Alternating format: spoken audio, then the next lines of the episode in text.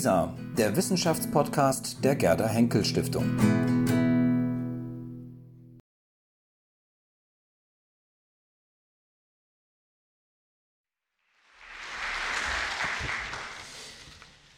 Vielen Dank, äh, liebe Carmen, für die freundliche Einführung. Ähm, meine sehr geehrten Damen und Herren, in der Vorrede zu seinen 1807 erschienenen Ideen zu einer Geographie der Pflanzen nebst einem Naturgemälde der Tropenländer erläutert Alexander von Humboldt seiner Leserschaft, dass er die Materialien zu diesem Werke vor allem seiner Reise in die Tropen Amerikas verdanke. Im Angesichte der Objekte, die ich schildern sollte, von einer mächtigen, aber selbst durch ihren inneren Streit wohltätigen Natur umgeben, am Fuße des Chimborazo habe ich den größeren Teil dieser Blätter niedergeschrieben. Natürlich geht es dem Autor hier zunächst einmal darum, einen Eindruck der Unmittelbarkeit hervorzurufen, Neugier auf mehr zu machen und zu zeigen, nur dem Forschungsreisenden ist die unmittelbare Anschauung der Naturphänomene möglich. Immerhin bildet der Band den Auftakt des gesamten Reisewerks, dessen Erscheinen Humboldt in dieser Vorrede ebenfalls ankündigt. Doch Humboldt schickt der eben zitierten Passage eine weitere Anmerkung voraus. Er schaltet etwas ein, nämlich, dass der Plan zu den Ideen zu einer Geographie der Pflanzen, zu diesem Werk, bereits vor der Reise entstanden war. Seit meiner frühesten Jugend hatte ich die Ideen zu einem solchen Werke gesammelt. Den ersten Entwurf zu einer Pflanzengeographie legte ich meinem Freunde Georg Forster, dessen Namen ich nie ohne das innigste Dankgefühl ausspreche, vor. Und schließlich fügt Humboldt eine ganze Reihe Naturforscher, vor allem Pariser Naturforscher der verschiedensten Disziplinen an, die ihn nach der Reise zurück im Zettellabor des Schreibtischs bei der Auswertung seiner gemeinschaftlich mit Aimé Bonpland gesammelten Materialien und Daten unterstützt hatten. Also hier ist Laplace erwähnt, äh, Jean-Baptiste Boussingault wird noch erwähnt, Joseph Gay-Lussac, der Chemiker, ähm, Decandol, der äh, Genfer Botaniker, der zu dieser Zeit in Paris forschte. Die Forschung im Feld im Angesicht der Objekte, wie Humboldt schreibt, war also nur ein Arbeitsschritt im Projekt Pflanzengeographie, die nicht ohne die vorherige konzeptionelle, aber auch technische Vorbereitung denkbar war. Und erst die Auswertung, das Vergleichen, das Bewerten der Feldbefunde und ihre Veröffentlichung machen Forschung dann sichtbar. Und damit ist das Thema meines Beitrags heute eigentlich schon umrissen. Ich möchte zunächst der Frage nachgehen, wie prüft Humboldt auf der Reise die zuvor gefassten Konzepte und wie gehen die auf der Reise gemachten Beobachtungen dann ins Werk ein. Und dazu dient als Fallbeispiel natürlich die Pflanzengeografie, wiederum hier die, die amerikanische Reise zunächst oder das auf der Reise geführte Tagebuch, ähm, die Notizen dazu und dann als Resultat, wenn man so will, die bereits erwähnten Ideen zu einer Geographie der Pflanzen von 1807 sowie, möglicherweise noch wichtiger, die bereits ein Jahr zuvor erschienenen Ideen zu einer Physiognomik der Gewächse. Humboldt entwirft die Disziplin der Pflanzengeographie auch in den Jahren und Jahrzehnten nach der Reise immer wieder neu.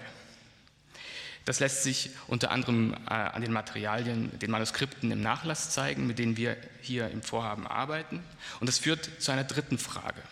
Welche Praktiken der Aufzeichnung und des Entwurfs am Schreibtisch lassen sich anhand dieser Manuskripte oder andernorts nachzeichnen? Wie verändern Sammeln und Auswerten den Blick auf das Projekt? Und möglicherweise den Blick des Forschers auf sich selbst. Und der, das Beispiel dafür äh, wird ein ganz kurzer äh, Abgleich, ein kurzer, äh, kurzer Ausblick auf ein anderes Humboldtsches Projekt, ein Folgeprojekt der Geografie der Pflanzen sein, nämlich auf die, eine geplante zweite Auflage der Ideen zu einer Geografie der Pflanzen. Und abschließend möchte ich dann noch ein paar wenige Bemerkungen zu unserer Editionsarbeit machen, zu der Frage, wie das Edieren, in dem Falle digitale Editionen, diese Forschung zu Humboldts Praktiken der Beobachtung, der Aufzeichnung und des Entwurfs unterstützt und wie weitere Schritte der editorischen Erschließung aussehen könnten. Jetzt machen wir erstmal einen ganz großen Schritt zurück, nämlich zur Vorgeschichte der Reise. Welche Projektidee nimmt Humboldt mit? Wir erinnern uns, er erwähnt in seinen Ideen zu einer Geografie der Pflanzen in der Vorrede, er habe den ersten Entwurf zu diesem Werk an Georg Forster gesandt Ein solcher Entwurf ist zwar nicht überliefert, aber es ist durchaus wahrscheinlich, dass er tatsächlich äh, Forster darüber informiert hat oder sich mit ihm ausgetauscht hat. In einem viel zitierten Brief an Friedrich Schiller, geschrieben in Forsters Todesjahr 1794, finden wir eine solche Skizze eines pflanzengeografischen Projekts als Teil einer Naturgeschichte aller drei Naturreiche. Humboldt definiert hier die Pflanzengeografie als bisher unbekannten Teil der allgemeinen Weltgeschichte. Wie muss man sich das vorstellen? Er fragt, wie haben sich die Pflanzen über die Erde verbreitet? Welche Aufschlüsse bieten Petrefakte, äh, Pflanzenfossilien darüber? Welche Pflanzen hat der Mensch in seiner Geschichte über die Erde verbreitet? Welche Eindrücke der Fröhlichkeit und Melancholie erzeugen die verschiedenen Vegetationsformen? Es geht also um die Wechselwirkung von äh, Vegetation und Mensch, von ähm, Pflanzenreich äh, und Menschheitsgeschichte. Die heilige Wissenschaft, wie Humboldt es nennt, muss über eine bloße Klassifizierung der Pflanzen, Tiere und Mineralien hinausgehen. Humboldt plädiert für eine ästhetische Wissenschaft, die, wie er schreibt, Kunstliebe und Natursinn vereint. Und er schließt ab, das scheinen mir Objekte, die des Nachdenkens wert und fast ganz unberührt sind. Natürlich geht hier Humboldt deutlich auf Schillers Kritik an der Naturgeschichte seiner Zeit und auf dessen Ideal einer ästhetischen Wissenschaft ein. Also dass er hier diesen, diese, diese, äh, dieses Forschungsprogramm, dieses Projekt auf den Adressaten Schiller zuschneidet, ist sicherlich offensichtlich. Und natürlich sind diese Fragen eben nur fast ganz unberührt, denn Humboldt stellt all diese Fragen nicht als erster. Die hier aufgeführten Punkte zu einer Ur- und Wanderungsgeschichte der Tiere und Pflanzen finden sich beispielsweise im 1792 erstmals erschienenen Grundriss der Kräuterkunde seines Lehrers Willdenow. Klimatheoretischen Überlegungen weisen große Ähnlichkeit zu entsprechenden Überlegungen in Herders Ideen zu einer Philosophie der Geschichte der Menschheit auf oder auch zu Montesquieus äh, Esprit de Loi. Entscheidend ist aber, dass Humboldt hier den Anspruch erhebt, etwas Neuem, etwas ganz Unberührten oder fast ganz Unberührten auf der Spur zu sein. Er formuliert ein Projekt. Noch im selben Jahr, 1794, wird Humboldt in einem weiteren Brief an seinen Jugendfreund Johann Friedrich Pfaff ein Buch ankündigen, das in 20 Jahren, schreibt er, unter dem Titel Ideen zu einer künftigen Geschichte und Geografie der Pflanzen erscheinen sollte.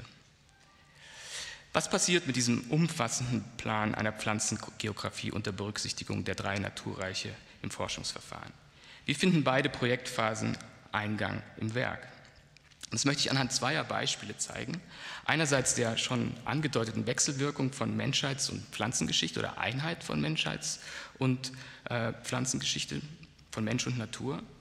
Und zweitens der Frage eines Bündnisses zwischen Empirie und Ästhetik in der Wissenschaft. Und Humboldt macht sich unmittelbar nach äh, Ankunft in Amerika auf, auf, ans Werk. Ähm, gleich auf der ersten Etappe seiner amerikanischen Forschungsreise setzt sich Humboldt mit der Pflanzengeschichte als Teil einer allgemeinen Weltgeschichte auseinander. Unter dem Titel Geschichte und Geografie der Pflanzen, Ackerbau, Sie können den hier sehen, das ist der, der Titel dieses kleinen, ja, schon durchgearbeiteten, durchdachten Essays, verfasst Humboldt 1799, also im Jahr des Reiseantritts, im Tagebuch, das jetzt in der Edition Humboldt Digital von Ulrike Leitner und Carmen Götz herausgegeben vorliegt, einen Aufsatz über natürliche Pflanzenwanderung zwischen Amerika und Asien und die Verbreitung der Kulturpflanzen durch den Menschen. Humboldt verweist in diesem amerikanischen Text zurück auf ein Manuskript zum selben Thema in Europa. Also das können Sie hier auch. Er verweist auf das Manuskript in Europa, ohne dass diese Blätter, wie er schreibt, nicht zu verstehen sind, nicht verständlich sind. Ähm, uns zeigt das, dass zu diesem frühen ähm, Zeitpunkt die Verbindung zur Projektplanung vor der Reise eben noch recht unmittelbar ist. Also das Manuskript ist aber zumindest bis jetzt noch nicht aufgefunden. Zurück zum äh, amerikanischen Tagebuch. Er vergleicht Klima, Vegetation und Landwirtschaft der nördlichen Hemisphäre mit seinen Beobachtungen in den amerikanischen Tropen.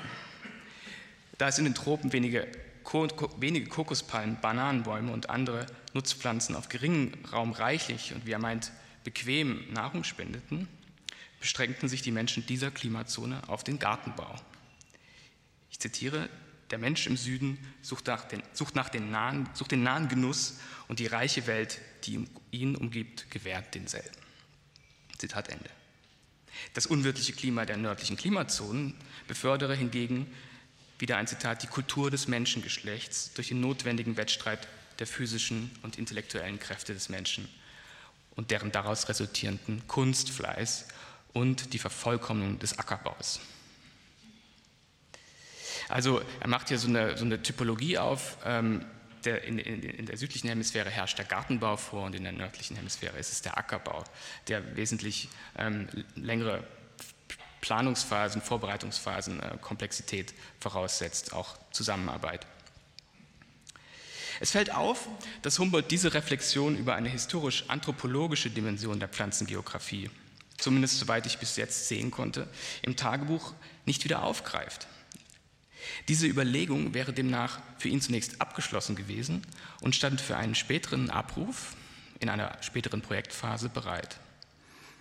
1807 in den Ideen zu einer Geografie der Pflanzen verdichtet Humboldt diesen Gedanken, der über mehrere Seiten äh, im Tagebuch ausgeführt ist, zu einer Kompensationstheorie. Die Kargheit der Natur regt den Zauber nachahmender Kräfte an, Künste an, der den Menschen des Nordens im Geiste in fernste Erdteile führe. Wessen Gefühl regsam für diesen Zauber, wessen Geist gebildet genug ist, der schafft sich in der Einsamkeit einer öden Heide gleichsam eine innere Welt. Ich komme zum zweiten Punkt, zu der ähm, Frage nach dem, der, dem Bündnis von Ästhetik und Empirie in der Humboldtschen Wissenschaft. Humboldt und Bonpland sind vom Beginn ihrer Reise an vom Formen- und Artenreichtum der tropischen Vegetation überwältigt. Das wird in den frühen Briefen von der Reise deutlich und auch im Tagebuch gibt es mehrere Passagen, die das deutlich machen. Beide sammelten gemeinsam bereits in den ersten anderthalb Jahren ihrer Reise ca. 1200 neue oder weniger bekannte Arten. Das Problem einer nicht zu überschauenden Artenvielfalt sollte Humboldt bis an sein Lebensende beschäftigen. Doch bereits in Amerika entwickelt er Konzept, ein Konzept, um den Totaleindruck der Vegetation der Tropen und anderer Klimazonen zu beschreiben. Wahrscheinlich 1800 verfasst Humboldt eine Ideenliste mit dem sehr lakonischen Titel Ideen, Materialien.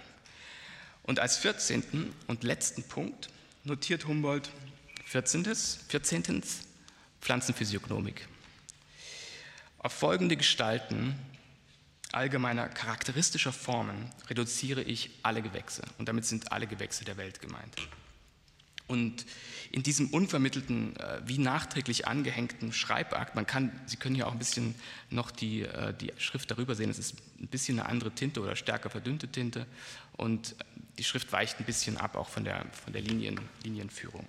Ähm, also in diesem wie nachträglich angehängten Schreibakt der an keine vorige Passage thematisch anknüpft und auch dann weiterhin nicht wieder aufgegriffen wird, definiert Humboldt 16 physiognomische Grundformen, in die sich alle bekannten Pflanzenarten einordnen ließen.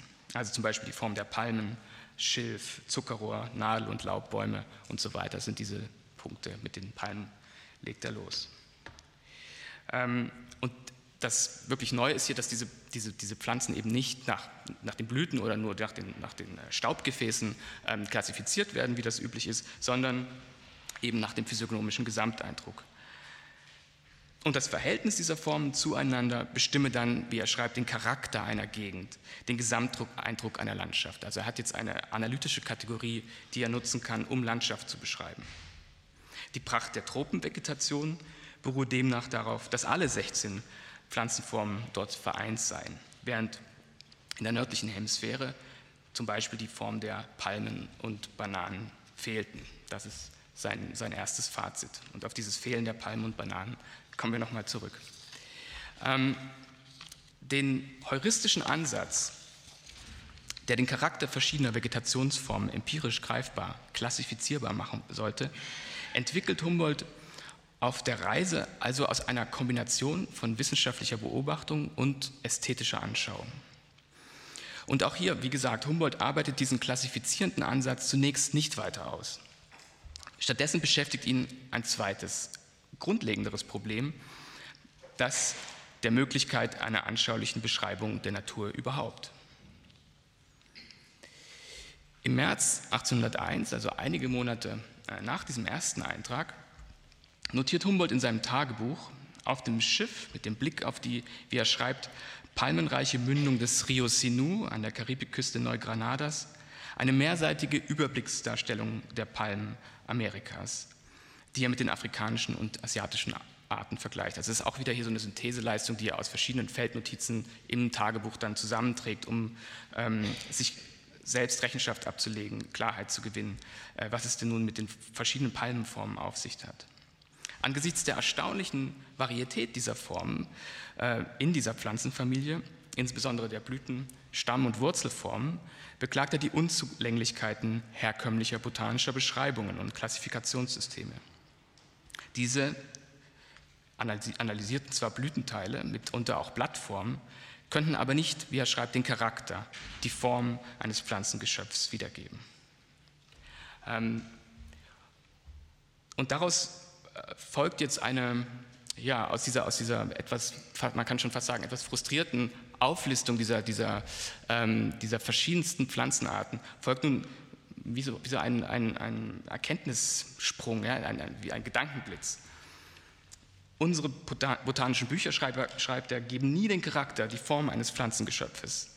Es ist der Zweck einer anderen, ganz unbearbeiteten Disziplin. Also hier ist wieder das Unbearbeitete, was er äh, schon in dem Brief an Schiller 1794 ähm, konstatiert hat und was dieses Projektwürdige äh, begründet. Eine ganz unbearbeitete Disziplin, welche halb in das Gebiet der Ästhetik gehört. Aber wo ist der botanische Maler, der den Charakter der Bäume auszudrücken und darzustellen versteht? der lange Tage in einem Buchenwald umhergeht, um die Natur des Buchstammes zu studieren und alles Einzelne in eine Gruppe zu vereinigen weiß. Hier nun formuliert Humboldt ein pflanzengeografisches Konzept, das im Zusammenspiel von Datensammlung und Anschauung nicht nur Pflanzenformen, sondern den Gesamteindruck der Vegetation erfassen soll. Dies ist das Werk einer ästhetischeren Menschenklasse, der Weitsche in Braunschweig, der in Wien, der Weber in London. Goethe besitzt eine Italienreise in diesem Stile, in dem das Originelle der Menschen- und Pflanzennatur lebendig, wie aus dem Spiegel gestohlen, dargestellt ist.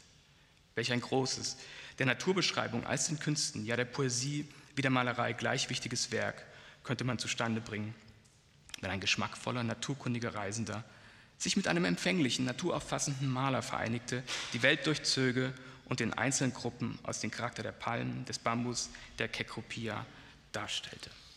Ausrufezeichen. Hier finden sich natürlich nun direkte Rückgriffe auf vor der Reise aufgenommene literarische und künstlerische Impulse, die nun im Angesichte der Objekte abgerufen werden. Nicht nur der Bezug auf das erst 1817 in überarbeiteter Fassung veröffentlichte Tagebuch der italienischen Reise in das Goethe dem jungen Humboldt möglicherweise Einblick gewährt hatte, vielleicht hat Humboldt auch eine, eine, eine Abschrift gesehen, ist hier, wie ich finde, bemerkenswert. Die Erwähnung der Malerfamilie Weitsch im amerikanischen Tagebuch zeigt, mit wie viel Kalkül Humboldt an seinem ikonografischen Selbstbild arbeitete. Denn, wie Sie sicherlich alle wissen, ähm, Friedrich Georg Weitsch malte 1806 in Berlin ein Porträt des Naturforschers vor einer Tropenlandschaft. Und hier ist auch nichts dem Zufall überlassen, denn es sind genau die zwei fehlenden, man sieht das jetzt leider nicht so gut, genau die zwei fehlenden oder in, in Europa nicht vorkommenden und zur Gesamteindruck der Vegetation beitragenden Pflanzenformen der Bananenform und der Palmenform, äh, die Humboldt hier wie so ein ja, Baldachin umgeben. Also kann man darauf, ähm, davon ausgehen, dass Humboldt auf diese Gestaltung ähm, wie er, wie er es üblicherweise gemacht hat, auch Einfluss genommen hat. Und ich glaube, man könnte noch einiges mehr herauskriegen über dieses Bild, nämlich vor allen Dingen, vor welcher Landschaft er hier genau ist. Es wird immer gesagt, es ist der, äh, das Orinoco-Delta, aber es könnte genauso das Delta des Rio Sinu sein, wo er genau diese Idee zum ersten Mal hat. Ähm, mal gucken. ähm, diese Grundformen, also diese 16 Grundformen, die er hier nun noch einmal im Verbund mit, den, mit, mit, mit Malern und Poeten, mit Dichtern und Schriftstellern ähm, analysieren, bilden, bilden eine analytische Kategorie, die die Naturforscher und Künstler im Dialog einen Zugang zur Naturwahrheit ermöglicht. Der Begriff ist heute auch schon gefallen in den Ansichten der Natur, aber auch im ersten Band des Kosmos taucht er mehrfach auf. Wie fließen diese zunächst isolierten Gedanken Humboldts nun ins Werk ein? In den Ideen zu einer Physiognomik der Gewächse, eine Berliner Akademierede, 1806 stellt Humboldt die 16 physiognomischen Grundformen, die er auf der Reise äh, entwickelt hatte, in den Mittelpunkt seiner Ausführungen. Dieser Auflistung, äh, die ich Ihnen äh, jetzt erspare, ähm, stellt er folgende Bemerkung voran. Bei allem Reichtum und aller Biegsamkeit unserer vaterländischen Sprache ist es ein schwieriges Unternehmen, mit Worten zu bezeichnen, was eigentlich nur der nachahmenden Kunst des Malers darzustellen geziemt. Auch wünschte ich, das Ermüdende des Eindrucks zu vermeiden, dass jede Aufzählung einzelner Formen unausbleiblich erregen muss. Also entschuldigt sich schon vorher, dass er jetzt ähm, sehr ins Detail geht. Und tatsächlich findet sich auch ein, ein kleiner Verweis auf Goethes Naturschilderung in, der, in dem oberen Abschnitt ähm, als Vorbild für äh, Naturdarstellung und im Übrigen auch auf Herder. Ähm, Professor Knobloch hat darauf hingewiesen, dass es in den weiteren Auflagen der, der Ansichten der Natur beziehungsweise dieses Essays in den Ansichten der Name Herder nicht mehr auftaucht, was auch ein, in gewisser Weise ein Rätsel ist, warum die anderen stehen beim Herder nicht. Aber das ist ein anderes Thema. In der Wiederveröffentlichung dieses Aufsatzes in den Ansichten der Natur 1808 und in den folgenden Auflagen fügt Humboldt auch die eben nur kurz äh, umschriebene lange Beschreibung der Palmen, diese etwas frustrierte äh, Abarbeiten dieser Palmenform, der ganzen Welt wieder ein, und zwar in einer längeren Fußnote, mit der er die erste der 16 Hauptformen, nämlich die Palmen, erläutert. Also hier äh, macht er ganz deutlich, ähm, dass es sich um einen Ausschnitt aus dem Tagebuch handelt. Also er schreibt auch genau dazu, wo er diese Beobachtung gemacht hat, äh, wo er das niedergeschrieben hat. Und wie bereits ähm, in, den, in der Vorrede zu den Ideen vermittelt auch Humboldt Humboldt auch hier wieder den Eindruck der, der Unmittelbarkeit. Humboldt arrangiert also die teils stark überarbeiteten, teils wie im letzten Fall fast identisch übernommenen Tagebuchpassagen und Schreibakte oder Gedankengänge unterschiedlicher Reiseabschnitte in, in, der Pflanzengeografie äh, neu, in den veröffentlichten Werken neu. Ich möchte jetzt ähm, einen kleinen Zeitsprung machen von fast 20 Jahren. Äh, im Frühjahr 1826 veröffentlicht der Verlag Gide Fils die Ankündigung eines neuen Werkes Humboldts. Ich lese mal vor, das kann man, glaube ich, oder kann man das lesen? Also Géographie des plantes, rédigée d'après la comparaison des phénomènes qui présentent la végétation dans les, dans les deux continents. Ähm, und Verfasser dieses Prospektus ist natürlich der Autor selbst. Äh, es ist ein, ähm, eine Schrift von Humboldts Hand. Und es geht nun um eine Pflanzengeografie nicht der Tropen Amerikas, sondern der ganzen Welt. Die Ideen zu einer Geografie der Pflanzen von 1807 trugen Züge einer vorläufigen Programmschrift. Humboldt präsentierte sich hier als Neuschöpfer der wissenschaftlichen Pflanzengeografie, einer Disziplin, wie er schreibt, von welcher kaum nur der Name existiert. Nun, 20 Jahre später, sieht sich Humboldt nicht nur verpflichtet, in einem wissenschaftshistorischen Abriss seine Vorläufer kenntlich zu machen, er führt auch 57 Gelehrte aus Europa und Amerika auf, die zum Teil von den Ideen angeregt, also 57 Gelehrte, die in einer langen Liste hier erscheinen, ähm, die zum Teil von Humboldts konzeptionellen Vorschlägen in den Ideen angeregt, die Forschung weiter vorangetrieben hatten. Also das ist auch Humboldt ganz wichtig, die nehmen den, praktisch den, den Staffelstab auf und führen das weiter. Und er schließt, so viele Materialien in Abhandlungen, die in verschiedenen Sprachen geschrieben sind, verdienten ohne Zweifel sorgfältig zusammengelesen, untereinander verglichen und zur Bereicherung einer der schönsten Teile der Naturwissenschaft benutzt zu werden. Die Ausgangssituation ist also eine völlig andere als 1799 bei Antritt der Reise. Statt durch den Tropenwald schlägt sich Humboldt nun durch den Blätterwald der Forschungsliteratur. Doch auch am Schreibtisch ist er nicht allein. Humboldt teilte sich die Arbeit mit dem Botaniker Karl Sigismund Kund, dem er einige Jahre zuvor die Auswertung der botanischen Sammlungen der amerikanischen Reise übertragen hatte. Und ähm, wenn Sie sich auf unserer Seite editionhumboldt.de äh, der Edition Humboldt Digital umschauen, können Sie jetzt einen Aufsatz, eine, eine, einen Forschungsbeitrag von Katrin Böhme und Steff, Stefan Müller-Wille lesen, die sich genau mit dieser Beziehung Kund-Humboldt auseinandersetzt, also einer der weniger bekannten Mitarbeiter, Zuträger und Kollegen äh, Humboldts. Ähm, aber zurück zum eigentlichen Thema dieser zweiten Auflage. Wie gesagt, das Werk sollte eine Geografie der Pflanzen der gesamten Erde umfassen. Aber die Verlagsanzeige bildete den Schlusspunkt des Projekts. Humboldt und Kund lieferten kein Manuskript an den Verlag, also kein, keine, keine runde Sache, kein guter Abschluss wie bei der ersten Auflage. Handschriftliche Zeugnisse der Arbeit an diesem Buchprojekt finden sich aber im Nachlass, Nachlass Humboldts durchaus, und zwar reichlich. In der Handschriftenabteilung der Staatsbibliothek zu Berlin liegen zwei Dokumente, die eine klare Arbeitsteilung zwischen Humboldt und Kund nahelegen.